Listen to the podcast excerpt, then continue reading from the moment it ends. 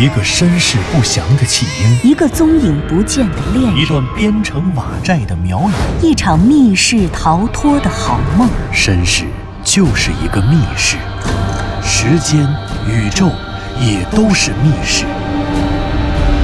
既然逃出去了，就别再回来，再回来。请听长篇小说《望山没有南风向》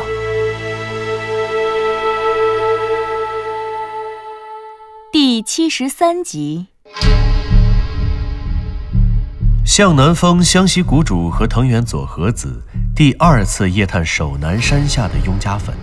向南风抓住湘西谷主的右手，忽然感觉到了一个巨大的牵引力，一股加强的力正以很快的加速度不断增强，试图把他的整个胳膊、整个身体都拖入前方那深藏于落叶池中的未知深渊。不行，湘西公主肯定是掉下去了，前面是个洞穴呀！就在这刹那间，向南风迅速意识到了自己与生死弟兄所面临的危险处境，他不能坐以待毙。向南风把双脚岔开，用脚尖去勾隧道两边偶尔旁逸斜出的藤条。一定要有藤条，一定要有藤条，一定要有藤条。忽然，向南风感觉到自己的右脚脚面上传来一阵剧烈的疼痛，紧接着，一声闷响通过了落叶，传到了他的耳朵里。他的右脚真的挂上了一根怪藤，太好了，这简直就是他梦寐以求的救命稻草。用用力啊就在这时，湘西谷主的左手从陷坑里伸了出来，他也在奋力地向上爬。他一把抱住了向南风的脖子，向南风用尽全力，他的身体爆发出了巨大的能量。紧随其后，落叶池中的落叶发出了一声整齐的鸣响。湘西谷主扒住了陷坑的边沿，他双手用力，在向南风的拖拽下，终于爬了上来。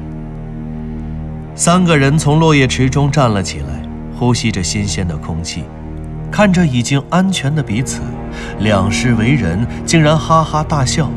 第一个笑出来的是湘西谷主，他这一笑竟然笑了半分钟，直到气喘吁吁地靠在了墙上。师兄，你没事吧？啊？哎呀，哎，惨，惨透了。湘西谷主不再发笑了，可笑容却还僵硬地挂在脸上。对，多亏了南风哥，我还以为咱们都得掉下去呢。哎，你的劲儿可真够大的，用用力呀！里根怪疼，否则呀，真是不敢想啊。哎呀，哎，得了，谢了，兄弟。没有你啊，我今天使使劲儿！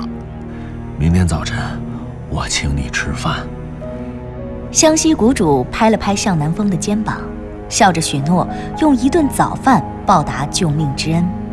向南风倒也不客气，他立马答应了下来，并且表示明天要继续吃今天早上的那家快餐店，只不过套餐必须要点双份儿，点双份儿才配得上这救命之恩。两个人开怀大笑之后，一场惊险的阴云才就此散去。三个人靠在墙壁休息了一会儿，萧南风才问道：“湘西谷主，你是怎么回事？怎么突然就掉下去了？”“是啊，师兄，你走的那么慢，怎么会两只脚都滑下去了？”“前面那陷坑真是够可怕的，主要是太滑了，底下可能都是苔藓。你看，你看。”湘西谷主说着。低头看了看自己的胸前，果然，他的胸前粘的都是黑绿色的青苔。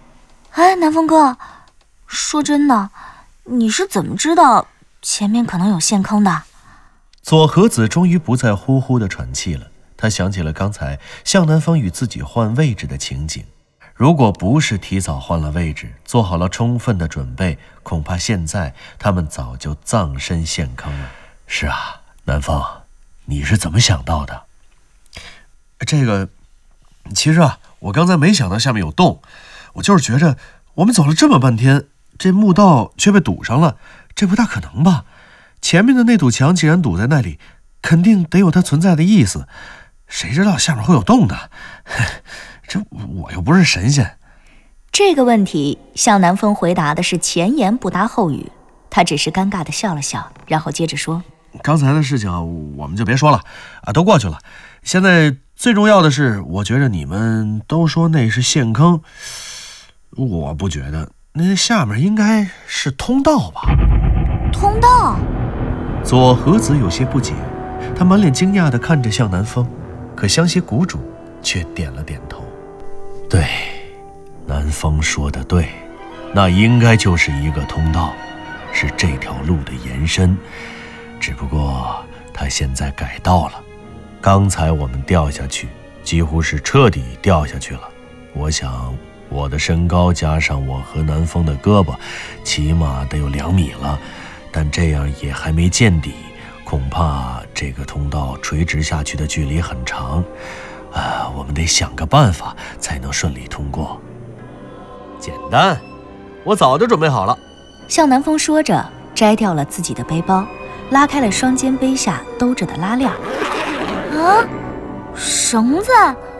你还带了绳子？那是必然的，不带绳子的那是考古学家。你见哪个盗墓贼盗墓能不带绳子呀？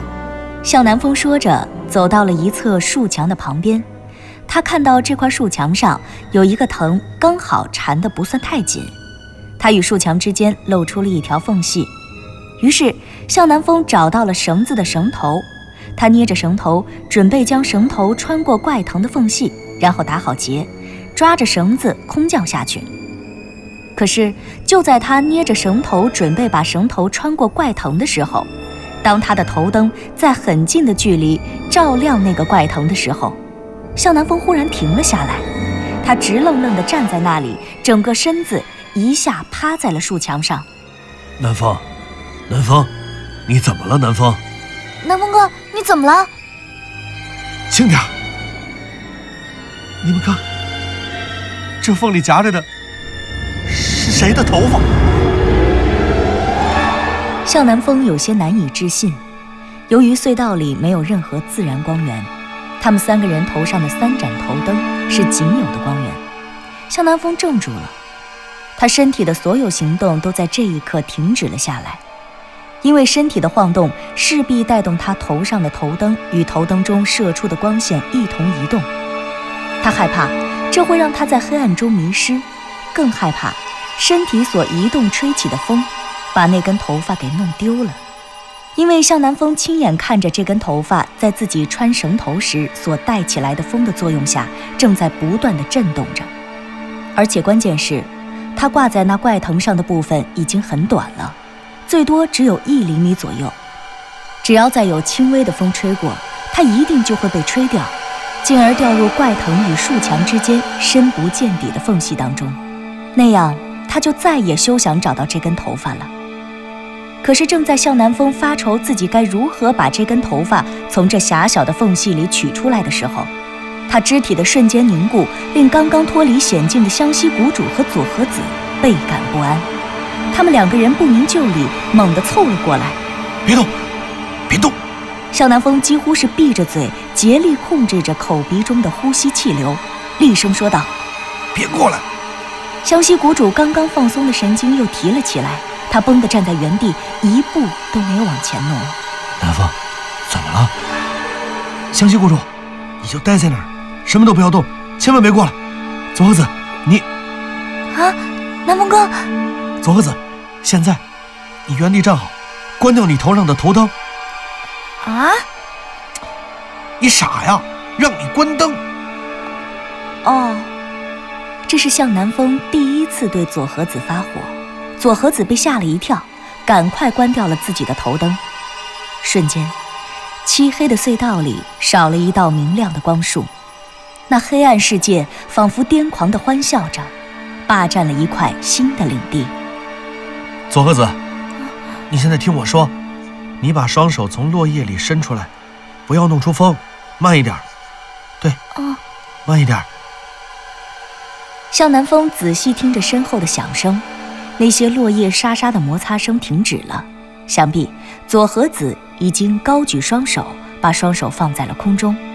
于是向南风继续说：“左和子，你把手套摘了，慢慢走过来，千万不要弄出风。”南风哥，我来了，怎么了？说话要小点声，重要的是不要吹出气来，最好闭着嘴巴说话。怎么了？看，看到了吗？我这头灯照着的最中间那个缝隙里有根头发，看见了吗？我给你照着亮，你现在把它捏出来，一定要小心啊，千万别掉下去。嗯，左和子答应着，小心翼翼地伸出了手。他的手不大，关键是手指又细又长。向南风给他照着亮，果然，左和子不负所托，稳稳地捏住了头发丝的尾端，一根长长的头发从那怪疼的缝里被拽了出来。出来了，出来了！香溪公主，快过来，看看我们发现了什么。向南风干脆扔下了绳头，用手攥着自己的头灯，照亮了左和子手中的那根发丝。发现什么了？发现什么了？湘西谷主离得有点远，加上头发丝毕竟太细了，他直到凑近了才发现，左和子的手里居然捏着一根大约十五厘米长的头发。我的天哪，这这头发是哪儿发现的？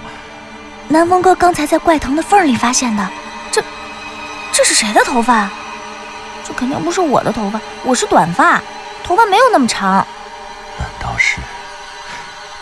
难道是那个在不久之前造访此处，换走了雍家人尸体的白苗祭司吗？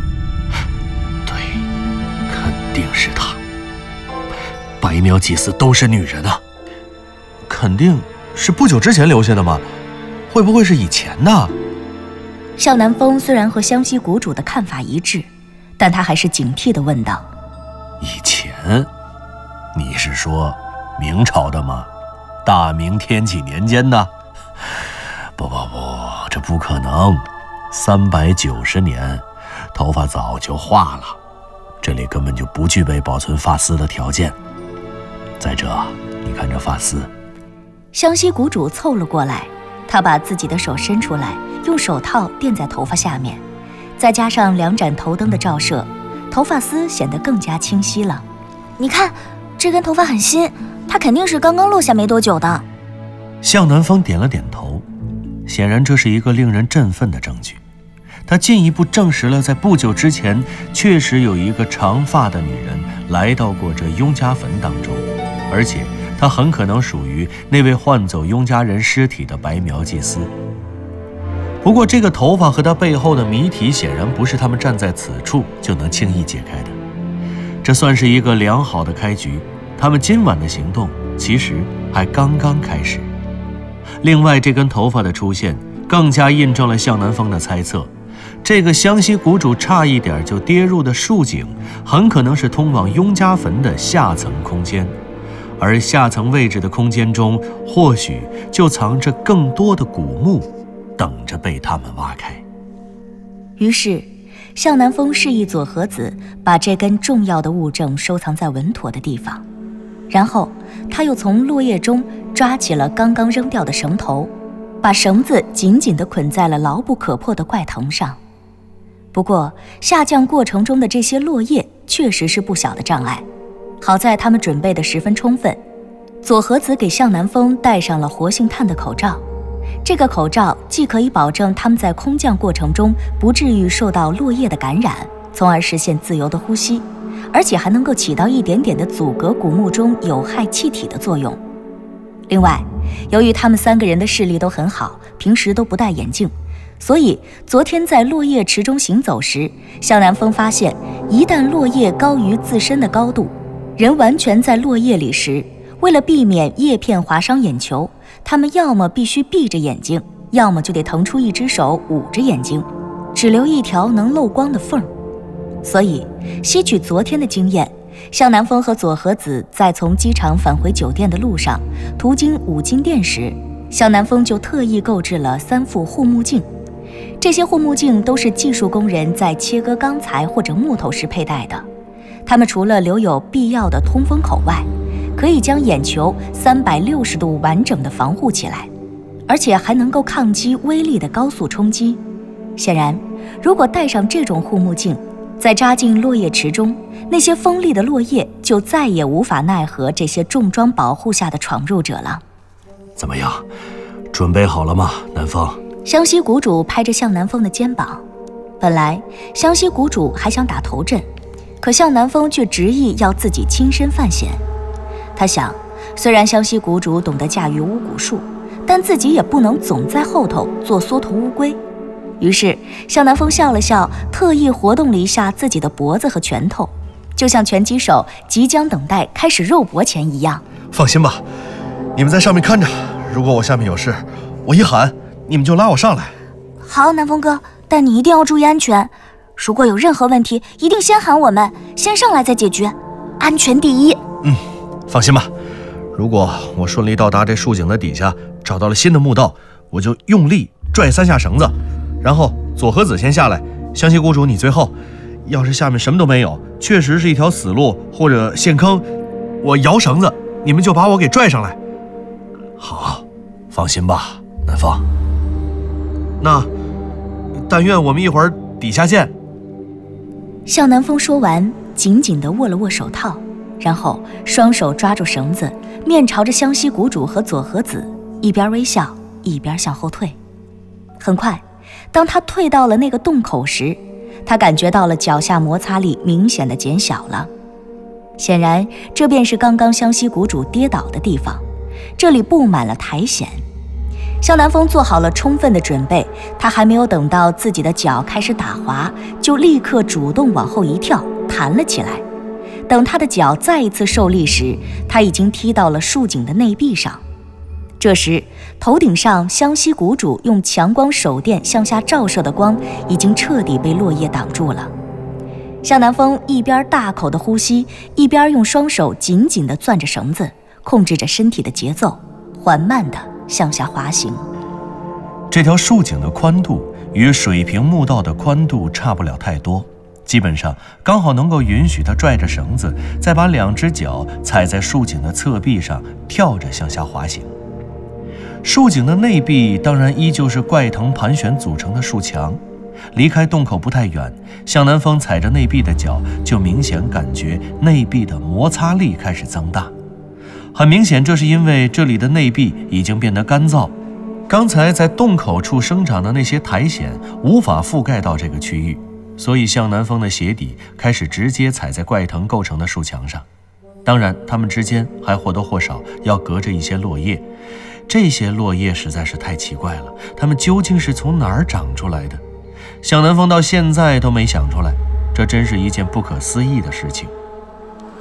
这些怪藤也好，树干也罢，根本就没有能生长叶片的枝杈，而且这些落叶都是一片衰败之象。他们不知道在这雍家坟里躺了多少年，他们一点都不腐败，却又不知道是何时生长出来的。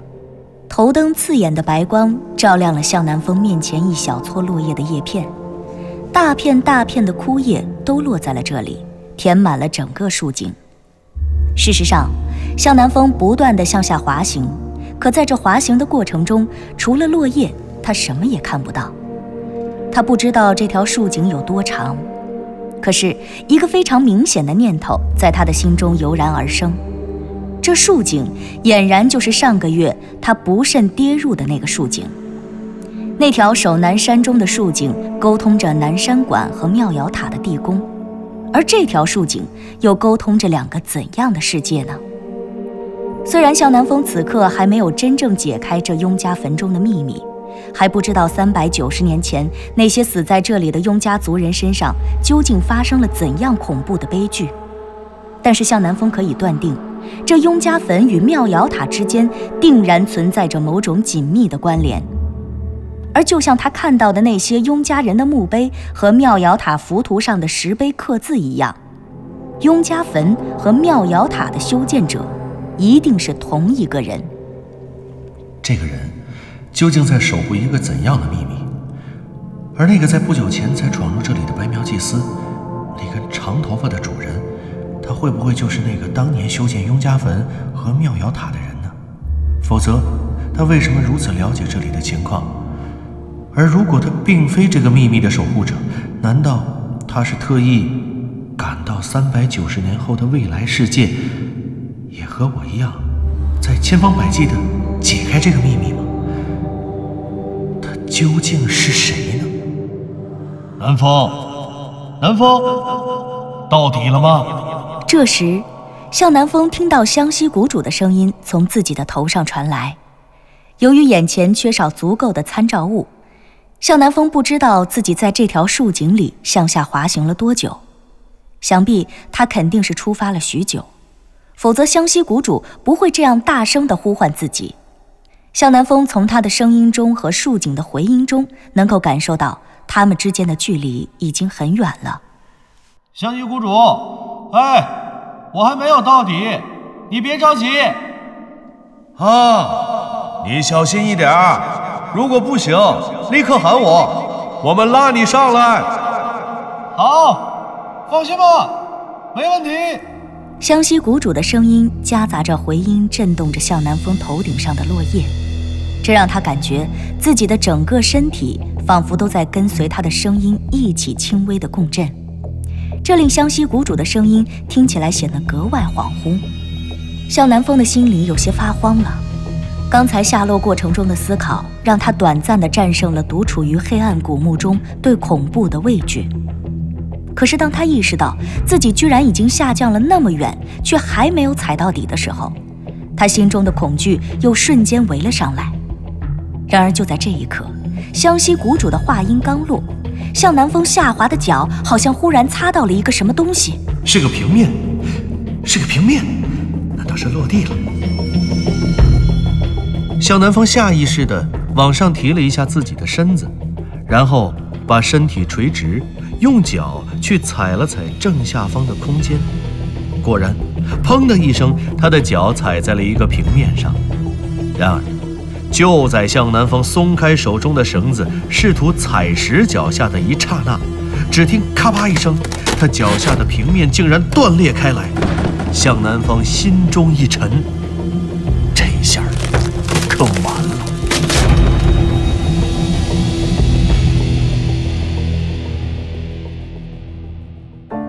您刚刚听到的是长篇小说《望山没有南方向》，作者刘迪川，演播杨静、田龙，配乐合成李晓东、杨琛，制作人李晓东，监制全胜。